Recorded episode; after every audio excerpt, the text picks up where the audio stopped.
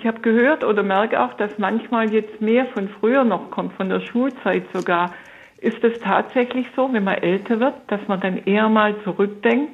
Oder warum ist das der Fall? Es ist eher so, dass aktuelle Geschehnisse abzuspeichern schlechter wird. Okay sodass in der Beurteilung von Situationen das, was wir schon mal erlebt haben, das, was wir gelernt haben, ein stärkeres Gewicht hat.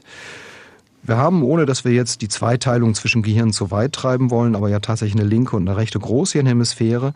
Und während die rechte Großhirnhemisphäre vor allen Dingen etwas mit Neugierde zu tun hat, ähm, etwas damit Neues zu wagen, macht die linke Großhirnhemisphäre eine Musteranalyse anhand dessen, was wir alles schon gelernt haben. Das heißt, dort stecken verstärkt eben genau diese Langzeiterinnerungen. Und wenn wir älter werden, altert die rechte Großhirnhemisphäre etwas schneller als die linke, sodass wir etwas weniger neugierig werden mhm.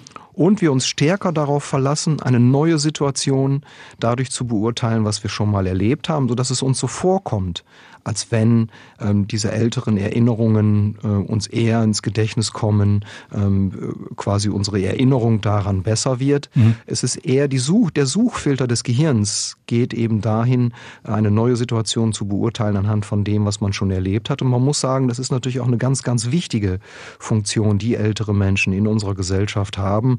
All das, was möglicherweise für andere Menschen neu ist oder für junge Menschen schon, schon, schon Gewohnheit ist, genau, dann eben mit Erfahrung zu beurteilen, was man eben im Laufe seines Lebens schon erlebt hat.